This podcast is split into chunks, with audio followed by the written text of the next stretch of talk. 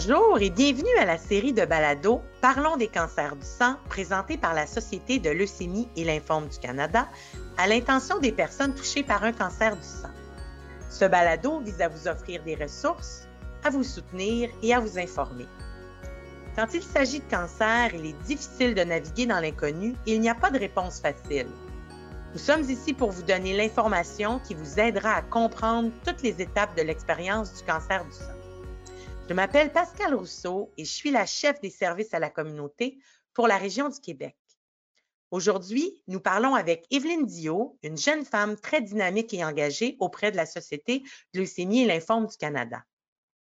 En plus d'avoir travaillé pendant près de cinq ans au sein de notre organisation, Evelyne est la conjointe d'Henri Trouillard, un survivant de la leucémie lymphoblastique aiguë. Henri a reçu son diagnostic alors qu'il avait 11 ans. Il en a maintenant 36. Même après tout ce temps, Henri vit encore différents défis en lien avec les traitements qu'il a reçus et le rôle d'aidant reste très important. Alors, merci beaucoup, Evelyne, d'avoir accepté de partager ton histoire avec nous aujourd'hui. Merci, Pascal. Je suis très contente d'être là. Donc, première question, Evelyne, parle-nous un peu de toi, de ton expérience en tant qu'aidante et conjointe d'un survivant qui a eu un cancer du sang. Oui. Alors, on dit que, euh, que le cancer affecte tout l'entourage de la personne et euh, je dois avouer que c'est tellement vrai. Euh, moi, quand j'ai appris que mon conjoint, donc Henri et moi, on se fréquentait déjà, quand j'ai appris que mon conjoint avait eu un cancer quand il était enfant, quand il me l'avait dit, je savais pas vraiment ce que ça voulait vraiment dire pour moi, pour nous, et l'impact que ça allait avoir sur, sur ma vie et sur notre vie de couple. je me souviens que ma première réaction quand il me l'avait dit, c'était ça va, ça va, c'était il y a longtemps, euh, c'était il y a longtemps. On, pas sûr qu'il y ait peut-être beaucoup de conséquences par rapport à ça. Euh, c'était très naïf euh, à cette époque de ma part.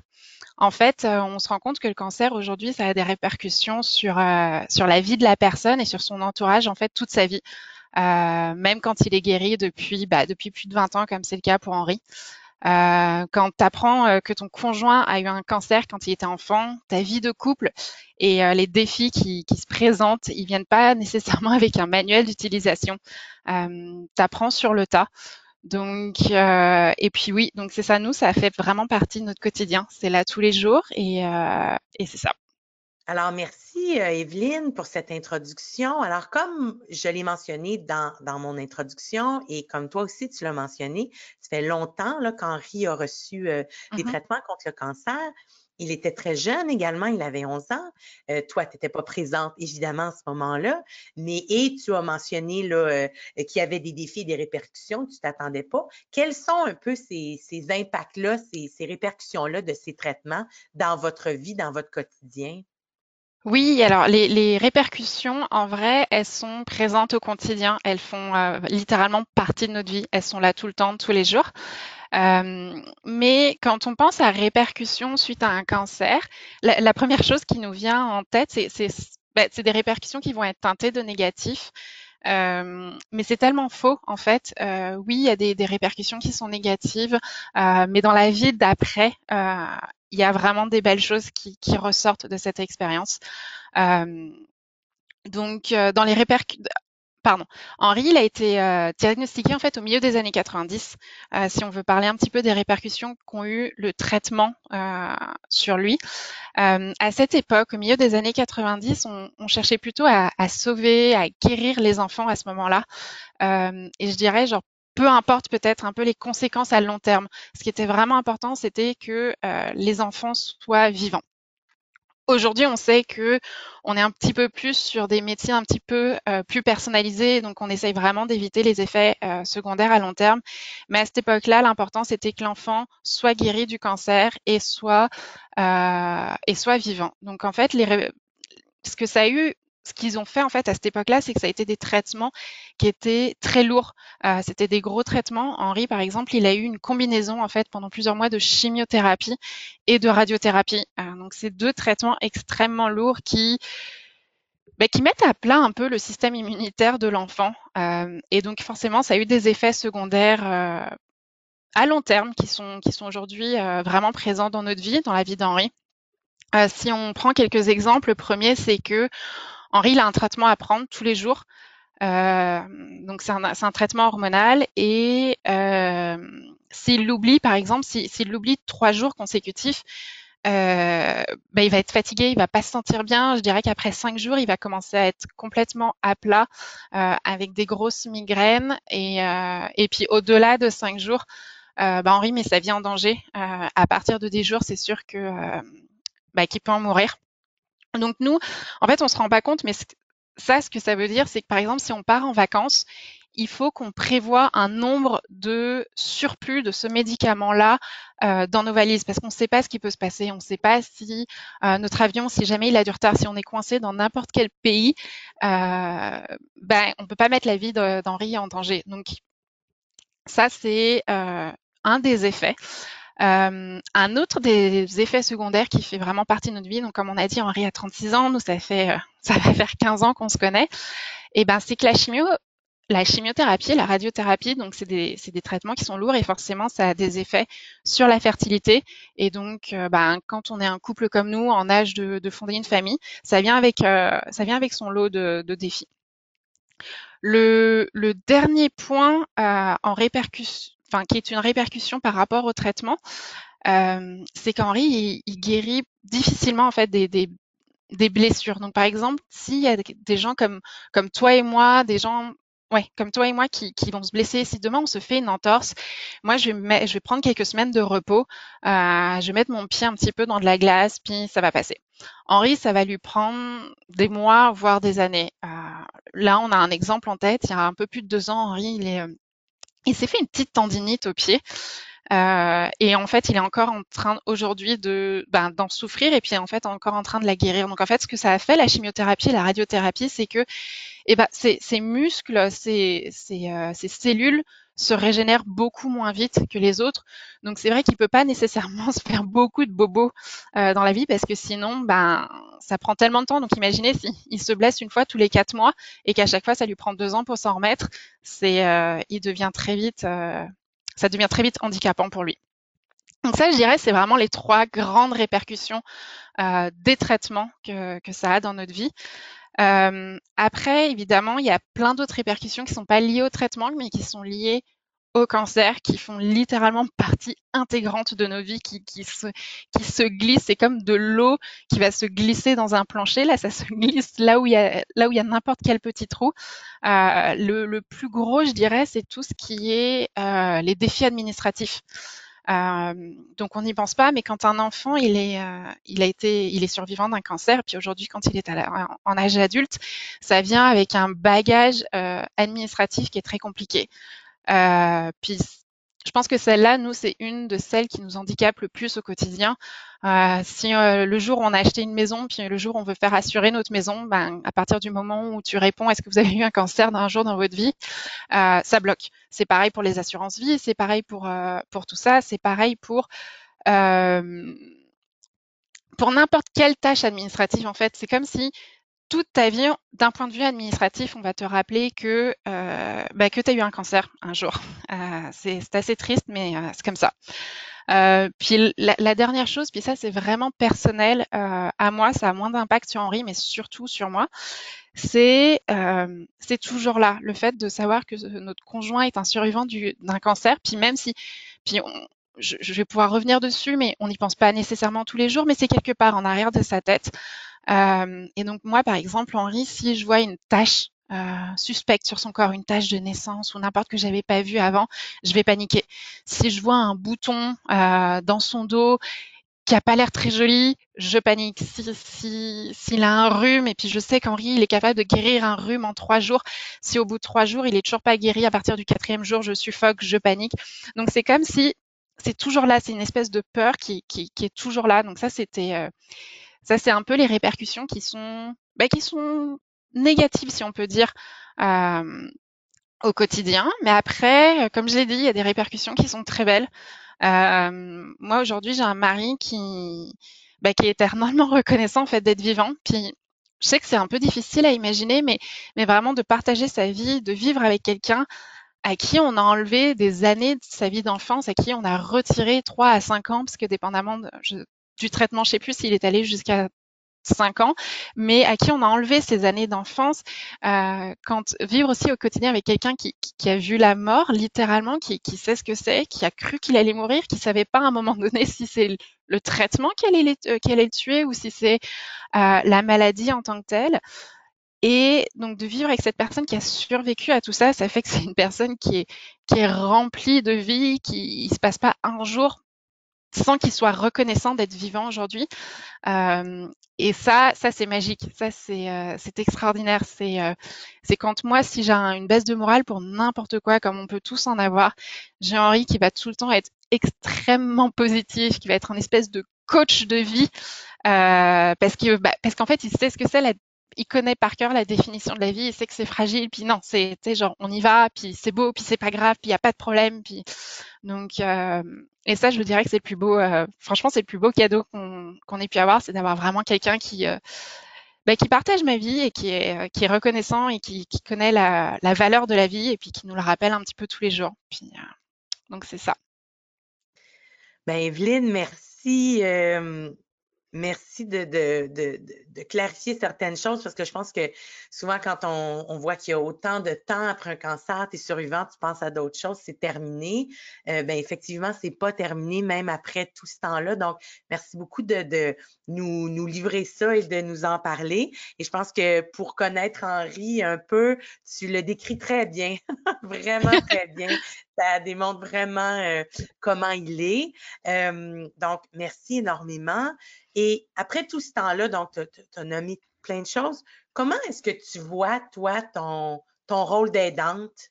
Euh, donc, ton rôle d'aidante, ton rôle de conjointe en lien avec ça? Puis quels sont les, tu en as un peu parlé, là, mais quels sont les différents défis que tu rencontres en tant qu'aidante? Je pense que tu as parlé de la part de la récidive, puis c'est, euh, euh, c'est quelque chose d'important à nommer, mais s'il y a autre chose que tu veux nommer, ben c'est, le temps. Euh, le, cancer qu'a eu Henri fera, donc, je, je, l'ai déjà dit, puis je vais le répéter, il fera toujours partie de notre vie. Euh, mais je dirais qu'aujourd'hui, puis moi je suis une aidante un peu particulière, je suis une aidante qui est arrivée après, euh, qui est arrivée une fois qu'il était guéri, mais c'est peut-être de contrebalancer un petit peu les, je dirais, les rares pensées négatives qu'Henri peut avoir. Puis des fois, ça va être un élément déclencheur qui va être anodin pour beaucoup de personnes, mais qui va qui va amener Henri dans dans un cercle de pensée un petit peu euh, un petit peu infernal. Ça peut être ça peut être n'importe quoi. Ça peut être une scène dans un film où euh, tout d'un coup il y a le mot leucémie qui est associé à enfant, puis là on voit tout de suite Henri, il a un regard qui qui, qui enfin il y a, y a un, un rideau qui, qui, se met devant ses yeux, etc. Donc, je dirais que ça serait peut-être toujours un petit peu de contrebalancer là-dessus. Puis, mais c'est complètement normal. Je pense que euh, quand on n'a pas vécu ce qu'il ce qu'il a vécu et ce qu'ils ont vécu, on comprend peut-être pas tout ça, mais ça, les emmène tellement loin quand ils ont des piqûres de rappel qui sont pas forcément positives. Ça les emmène tellement loin. Donc là, bah moi, ça sera mon, mon tour peut-être de, de contrebalancer un petit peu tout ça. Euh, sinon, oui, dans les défis, bah, j'en ai un peu parlé. C'est sûr qu'il y a tout ce qui est administratif, mais on a l'impression aujourd'hui que quand on est un couple avec l'un des deux qui a été survivant d'un cancer, euh, en fait, on a créé une société, enfin pas nous, mais la société, le système de notre société est basé aujourd'hui et est fait pour des personnes qui sont en bonne santé, à qui il n'est jamais rien arrivé dans la vie. Euh, c'est vraiment ça. C'est à partir du moment où il est arrivé quelque chose de, grave dans la vie de quelqu'un, comme bah, en l'occurrence ici, c'est un cancer, euh, notre système, il n'est pas fait pour ces personnes-là. Et c'est un gros problème, c'est super handicapant dans la vie de tous les jours. On, a parlé des assurances, mais, mais les assurances, c'est un exemple parmi des milliers, mais c'est ça tout le temps en fait. Euh, c'est comme si on, on a l'impression que tous les jours, il, va y avoir un truc qui va nous rappeler que, ah, tu sais, tu as, as, eu un cancer un jour dans ta vie, je suis désolée.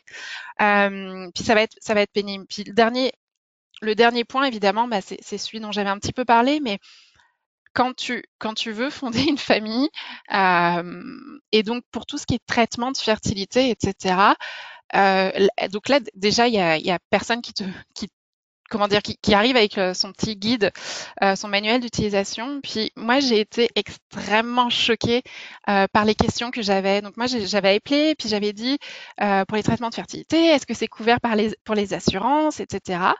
Et là, la personne au bout du fil, qui est la personne du régime d'assurance de maladie, là, qui me demande en fait, ah, est-ce que c'est la femme ou c'est l'homme dans votre couple qui a eu le cancer? Puis je dis, bah, c'est l'homme, c'est mon conjoint. Puis là, on me dit, non, je suis désolée, hein, on rembourse les frais, les traitements de fertilité que si c'est la femme qui a eu cancer. C'est tellement choquant comme réponse. C'est puis vous imaginez moi qui raccroche après puis qui regarde mon conjoint puis qui dit chérie, je suis désolée, euh, bah, on va devoir payer de notre poche parce que euh, parce que c'est toi qui as eu le cancer, c'est pas moi.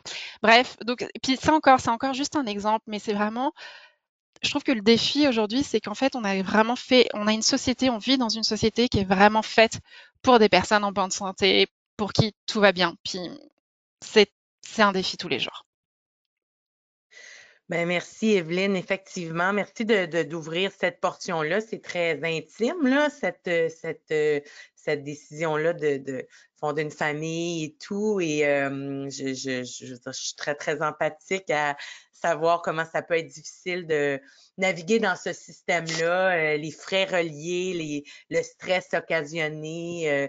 Euh, donc, merci de, de, partager ça avec nous. C'est très désolant de voir comment, comme société, on soutient, on soutient un peu là, ces couples qui veulent fonder une famille. C'est désolant de voir ça. Est-ce qu'il y a des sujets qui sont plus difficiles à aborder avec Henri? en lien avec son expérience avec le cancer? Est-ce qu'il y a des choses qui, pour toi, te rendent mal à l'aise de discuter avec lui ou tu vois que pour lui, c'est plus difficile? Non, je te dirais, mais c'est peut-être parce que c'est particulier à nous. on arrive pas mal à parler de tout. Puis Henri, en fait, il n'en a pas parlé pendant des années. Euh, C'était un petit peu un, un espèce de, de, secret pour lui que maintenant en fait il est devenu un livre ouvert à partir du moment où il a pu, euh, il a pu il a pu avoir l'occasion d'en parler. Il est devenu un livre ouvert, donc on arrive à en parler. Euh, mais je pense profondément que c'est tellement euh, différent d'un couple à l'autre. Nous, on arrive à en parler, puis j'ai aucun problème à imaginer qu'il y ait des personnes qui, pour qui c'est plus difficile. C'est, je pense, que ça dépend des, des couples. Bon, tu as mentionné, ça a été pour, pour longtemps un secret pour lui, il n'en a pas parlé. Euh, comment se comporte son entourage, ses parents, ses amis, euh, avec le fait de, de, de qu'il ait eu un cancer, mais si, il, y a, si longtemps? Ouais, donc Henri, il a, donc en fait, il, il, a eu son cancer donc à l'âge de 11 ans, puis il est tombé en rémission quelques années plus tard, en rémission complète. Il était en France à cette époque-là. Et, euh, il est arrivé à Montréal, au Canada, euh, à l'âge à peu près de 20 ans. Et c'est comme si, ben c'est normal, là, quand il était en France, quand il a pu retourner à l'école, les enfin, tout le monde le savait, puis de toute manière, il avait eu aussi des horaires qui avaient été aménagés, donc les enseignants étaient au courant, ses, camarades de classe étaient au courant, puis de toute façon, un enfant qui revient, un enfant qui passe au travers d'un traitement de cancer quand il revient à l'école, ça se voit. Il a pas de cheveux, il a, enfin donc, euh, donc là, quand il était en France, il le savait, puis je, je il l'a pas très bien euh, vécu. Euh, les enfants, c'est euh, les enfants, c'est cruel. Euh, enfin, ça peut être cruel, puis surtout à ces âges-là, ce sont des âges qui sont très peuvent être très moqueurs, qui peuvent être donc voilà. Donc il l'avait pas forcément très bien vécu, puis je pense que ça l'a bien marqué. Ce qui fait que quand il est arrivé à Montréal à 20 ans, c'était un peu comme si c'était une page blanche. Donc il s'est dit bah si j'en parle pas, les gens ne le sauront pas, puis je peux recommencer un petit peu à zéro, puis je serai plus l'enfant qui a eu un cancer, euh, je serai plus celui qui est différent des autres, etc. Donc il a passé en fait toutes ces années euh, d'étudiant ici euh, sans en parler à qui que ce soit. Et puis au final, c'est tellement gros comme secret qu'on se rend compte que vaut mieux en parler. Puis il pouvait pas tenir longtemps. Puis il a commencé à en parler autour de lui. Euh, je pense que j'ai été une des premières personnes à qui il l'a dit. Euh, puis maintenant, donc c'est ça. C'est plus du tout un secret, au contraire, euh, comme je l'ai dit. Donc il, il en parle. Euh, enfin, c'est un livre ouvert là-dessus. Euh, notre entourage aujourd'hui à Montréal réagit bien, puis est un, un soutien dans beaucoup, beaucoup, beaucoup de domaines. Euh, nos amis, au contraire, je trouve que justement, quand ils l'ont su, ça a un peu justifié. Ah, c'est pour ça qu'il agit comme ça. Ouais, c'est pour ça qu'il est. Des fois, Henri, on a l'impression qu'il est un peu différent des autres dans sa manière de réagir, euh, de manière très mignonne. Hein, mais donc, c'est comme si on comprenait un petit peu comme pourquoi est-ce qu'Henri fonctionne de cette manière? C'est parce qu'en fait, il a eu son cancer. Donc, il y a eu tellement de, choses qui se sont euh, révélées pour notre entourage quand ils l'ont su. Euh, donc, c'est ça. Par contre, euh, je dirais que pour sa, famille, c'est un sujet tabou. puis encore une fois, comme j'ai dit tout à l'heure, tout le monde est tellement différent là-dessus. mais pour sa famille, c'est un sujet tabou, on n'en parle pas. Euh, puis pourtant, ça les a vraiment affectés euh, sur tous les points. Euh, la famille d'Henri, donc ses parents et sa sœur vivent, enfin, donc Henri vivait parce qu'il vit, il à Montréal maintenant, mais ils vivent dans l'ouest de la France. Puis Henri était suivi à Paris. Et donc, comme beaucoup de familles, ben, faut séparer les familles dans, dans, dans, ce moment-là. Donc, c'était sa maman qui est partie avec Henri et qui est restée avec lui à Paris pendant tout le traitement. Et puis son papa et sa sœur qui sont restés dans l'ouest de la France à cause ben, de l'école de sa sœur. Donc ça a duré des mois comme ça. Donc on, ne peut qu'imaginer à quel point en fait non seulement il faut vivre avec le fait que euh, son fils, son frère euh, a un cancer. Puis encore une fois, on est au milieu des années 90. Tout était vraiment différent. Euh, mais en plus, il y a tous les enjeux logistiques de bah, Henri est, est, traité à 500 km de la maison. donc voilà. Mais je pense que ça a été trop dur ou peut-être que je sais pas, à vrai dire. Euh, ou peut-être que bah, ça, fait partie du passé, je ne sais pas. On n'en parle juste pas. Euh, puis je pense que eux, ils se sont créés un mécanisme un peu d'autodéfense, de, protection qui était de on n'en parle pas, c'est fini. Euh, c'est un choix que qu'Henri et moi on respecte complètement. On, s'en est rendu compte, puis on a commencé à rencontrer on a rencontré pas mal de personnes quand même dans les dernières années qui ont vécu un petit peu des situations similaires à ce qu'on vit, puis on se rend compte vraiment que c'est ça dépend de chacun. Ça dépend de chacun. Et donc, euh, sa famille, ses parents et sa sœur, ils ont juste choisi de, mettre ça de côté. Ben merci. Euh, je peux comprendre qu'au quotidien, pour Henri et pour toi, ça ne doit pas être euh, toujours évident, cette situation-là. tu as été en contact avec la Société de leucémie lymphome. J'ai mentionné que tu as même travaillé à la Société. On a eu le bonheur de travailler ensemble. Est-ce qu'il y a des façons dont la Société t'a soutenu toi, comme aidante euh, dans, ce, parcours-là? Alors, ça va être très cliché, mais là-dessus, je vais devoir parler en tant que couple et pas tant juste moi, c'est vraiment Henri et moi. Euh, Henri, quand il avait commencé à en parler autour de lui, euh, ça a été comme un élément déclencheur. Puis, je pense qu'aussi, il avait besoin des outils.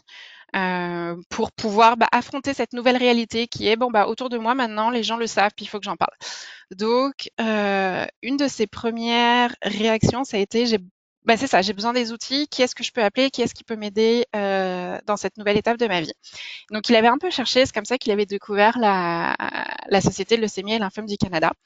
Euh, donc, il a appelé euh, il a appelé la SLLC et puis il est tombé sur quelqu'un qui travaillait justement donc euh, au service euh, des patients, au service aux patients pardon, et ils sont restés une heure et demie à deux heures au téléphone. Je me rappelle, j'étais à côté, je fais oh, mon Dieu, ils ont bien des choses à se dire.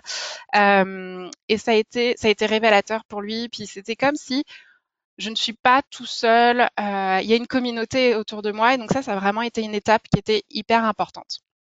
Cette même personne, en fait, lui avait parlé euh, de la marche illumine la nuit.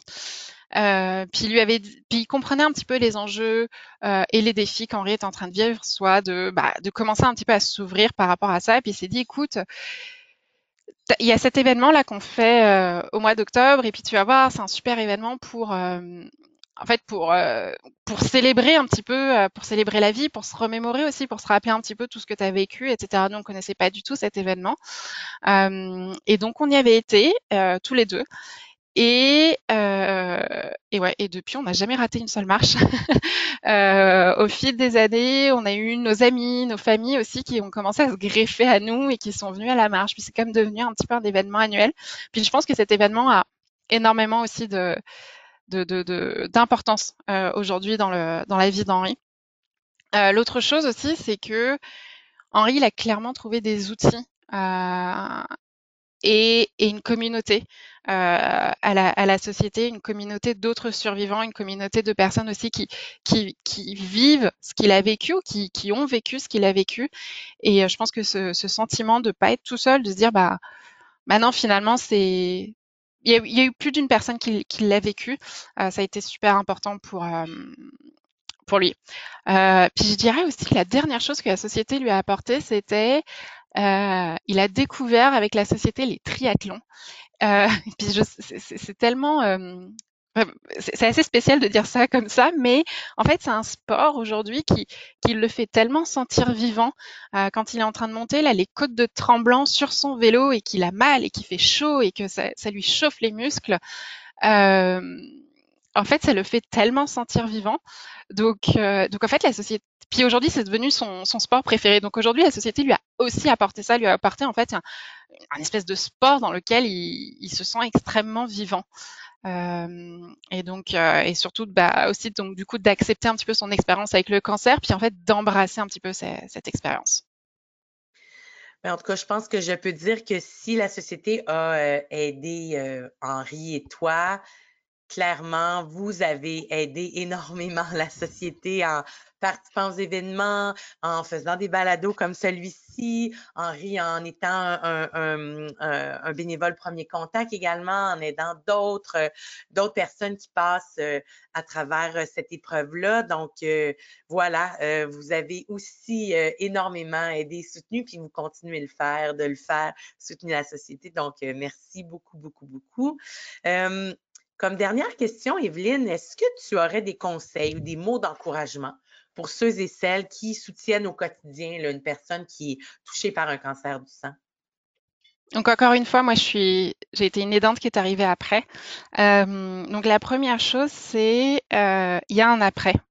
Euh, il y, aura toujours un après. On ne sait pas à quoi il ressemble, mais il y a un après. et et cet après, puis je sais que je l'ai dit plusieurs fois, mais c'est tellement vrai, cet après, il ne vient pas avec un manuel d'utilisation.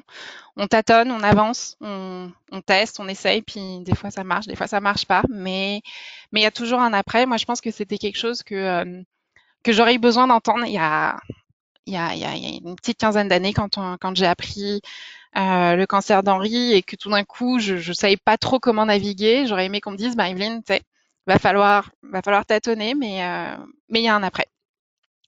Euh, quand, quand, on, quand on est la conjointe euh, d'un survivant d'un cancer, euh, une réaction, je pense, mais naturelle, mais une réaction assez primaire, c'est de se dire, bah, faut tout le temps être positif. Euh, moi, j'ai essayé d'être tout le temps positive, fonceuse, de c'est pas grave. On se dit aussi que nous, nos problèmes, euh, c'est rien, c'est rien à côté de ce qu'a vécu notre conjoint, etc.